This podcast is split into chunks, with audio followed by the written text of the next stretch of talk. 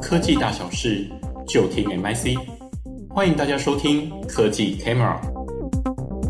好，各位好哈。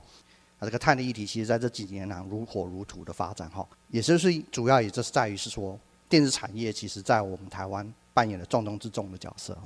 还是说我们产业当中主要的碳排放量，如果来看的话呢，其实占整体排放量两成。那其实其实所有的产业的第二哈，其中又是在用电的部分，其实主要是在这个产业的排碳的啊主要的贡献的来源。那同时间呢，我们在看到是说，我们的产业也跟知名的品牌是扮演重要的供应链的环节之一哈。那我们看到其实电子业的相关的应用。跟未来的技术的发展，无论在 AI 的方面，或者资通讯的大量的、更多的啊全方位的面生活上面的需求，电子产业其实在近零啊这个的议题上面呢啊这个这个功课其实越来越重要了。那同时间呢，无论是国内或国外，在主管机关、政府的政策、市场面、客户甚至供应链，也都对这个议题呢也有相关的一些的压力跟要求。那它已经全已经变成是一个全球在这个产业上面的进行转型的重要的一个驱动力了哈，啊，包含是说无论是国际间的国际组织对于啊气候的议题的一个倡议啊，或者是大家最熟悉的就是再生能源百分之百 R 一百这个的倡议，或者是说有几个知名的代表性的企业提倡以科学基础减量目标的方式来订定企业自己的净零的目标跟路径图。以及呢，啊，大家也有呃，常常在报章杂志听到的，在讨论到的，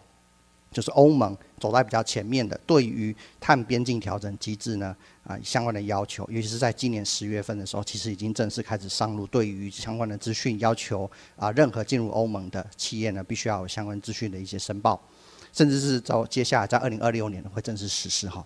所以呢，这个在。碳有价化的这一个议题围绕着哈，那它成为一个啊企业显学，它主要是有包含以碳排放交易机制的角度、碳税费或是减量额度，以及企业内部碳定价这几个主要的形式来看待的哈。那所以说，我们这边会先跟各位呢啊稍微做一些分享，是说呃就我们的观察啊，全球在零碳的发展目前的一个现况，那以及呢针对刚刚提到的碳有价化的几种的形式。在啊国内外一些案例上面的一些应用跟实务，以及呢电子业啊我们面临的一些影响，以及可以去借鉴的地方哈。所以呢啊以全球上来讲的话呢，至少其实有三十七十三个国家跟地区已经有实施以某种程度的，无论是透过总量管制搭配总量管制的碳排放交易机制呢，或是碳税费的方式来进行这个近零的转型的政策哈。那以现之已知道的这一些推动的做法呢，以纳管的排放量啊，目前已经涵盖了全球百分之二十三的排放量的角度来看，那碳有价化呢，其实换句话说就是碳定价。碳定价顾名思义就是针对每一吨碳呢，都标示一个给它一个金额哈。以二氧化碳排放量的话，给它一个加个每当量的方式为单位来计价，那计算它的排放成本哈，用意在于呢，外部的成本内部化。也就是污染者付费的精神哈，那这个是大家比较容易懂的的角度。那除了这之外呢，其实还有就是价值链本身的排碳成本，在每一个环节都能够传递这个的讯息下去哈。那就等于是上游还有我们本身的这个的产品跟服务，以及到下游最终的终端的使用者。那我每一单位的一个使用或是产品的制造，这个的碳的成本的资讯跟讯息。其实是串联下去哈，那这也进一步的让整个的市场有一个可预期跟明确的一个碳价的一个的讯号，那也自然而然形成了所谓大家所说的碳市场。最后呢，就是可以有助于低碳产品技术跟上新的零碳或是低碳的商业的模式的发展。国际间主要的碳定价的模式呢，有价化有四种。我们可以看到是说，无论是国家、地方政府主导的呢碳排放交易机制，或是碳税费，啊，以及呢在我们企业呢比较多啊，可以去有一些互动的，就是在减量额度跟企业内部碳定价的部分哈。这四个面向来看，那碳排放交易机制呢，它其实搭配总量管制的，它其实是政府它一个以量制价的方式来推动整体国家或者是区域的，或者是产业别的一个减碳的一的目标。所以等于是说，一定会有被纳管的对象，无论是工厂或是运具。所以在总量管制下，都会有一定的一个排放的额度哈。那就等于是代表是说，A 工厂或是 A 排放源有超额的这个的情况下的话，那它在每一年年度年底结算的时候呢，势必必须要想办法去处理超额的部分。那这个超额的话呢，就是透过碳排放交易的方式去购买。如果有其他的排放源或是工厂，它相对之下，它减碳的表现比较好，所以它有盈余的排放额度，那就等于是说，刚刚讲的超额排放的企业，就透过有盈余的企业去购买这个碳的额度作为一个抵换。那这个是在一个强制的总量管制的政府的法规的体制下，比如说欧盟碳排放交易机制。那对于还没有这样子的一个强制性的，像我们台湾来讲的话呢？那其实也是企业可以参与，也就是在民间有形成另外一种叫做自愿性碳交易市场，那简称叫 VCM。那等于是说，民间的企业其实也是可以在民间的碳交易的市场的环境下去购得减量额度，那作为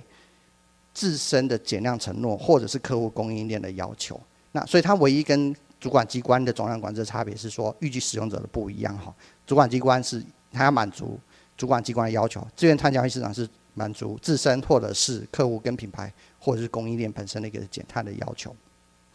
那我们来看看国国外的一些的啊、代表性的一些做法。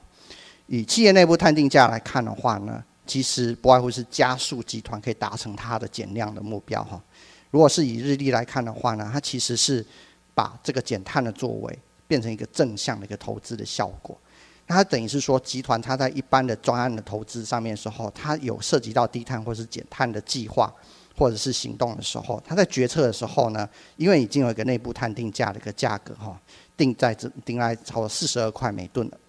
碳的部分，那它就等于是说，它在就会优先去思考这个投资的低碳的设备的成本的效益，无论是以 IRR 值的角度上来看，或者是成本回收报酬的角度来看，那相较它就会。反映给决策者说，这个东西是值得去做的哈。但你可以看到，其实他们在二零一九年原本是每吨的四十二块，到了二零二一年就调整到每吨一百一十八块。其实正是就是因为他们发现到是说，定的当初那个的价格呢，不足以驱动啊足够的决策诱因，所以后来他们也决定说，把这个的价格反映在每一吨的啊一百一十八块美元的部分，啊这样比较是贴近。他们企业本身这个的减碳的一个作为，松下电器也是一样的哈。它现在是目前是未来在明年要做一个试行，把它定在是每吨一百四十三块钱。所以从结论上来讲的话呢，碳有价化已经是产业所有的企业跟公司的一个显学哈。尤其是在利害关系人的一个要求下，有碳的有价化，其实这是一个必修的课题。那当中呢，又是以减量额度跟企业内部碳定价呢，是电子业这边可以多琢磨的地方。短中期的角度上来看的话呢，我们其实要化主动，化被动为主动。所以透过电子业本身的产品跟服务的价值链的排放啊，来布局供应链的一个减碳策略，以及透过内部碳定价的减量效应呢，进一步去评估说如何可以从哪一些的环节上去加速我们的一个低碳投资的经营的跟计划哈。那长期的话呢，重点其实也是要能够啊，因应未来在零碳经济下，我们的企业竞争力，因为这块是无可避免的。无论是从国外的主管规法律规范，或者是我们的客户的一些要求，我们如何在如何确保我们在供应链仍然是占有在供应链重要的角色跟环节的话。那我们势必要去鉴别，是说未来的这个碳定价，无论是透过碳税，或是碳费，或者是碳边境调整机制，对于我们的服务跟产品潜在的影响，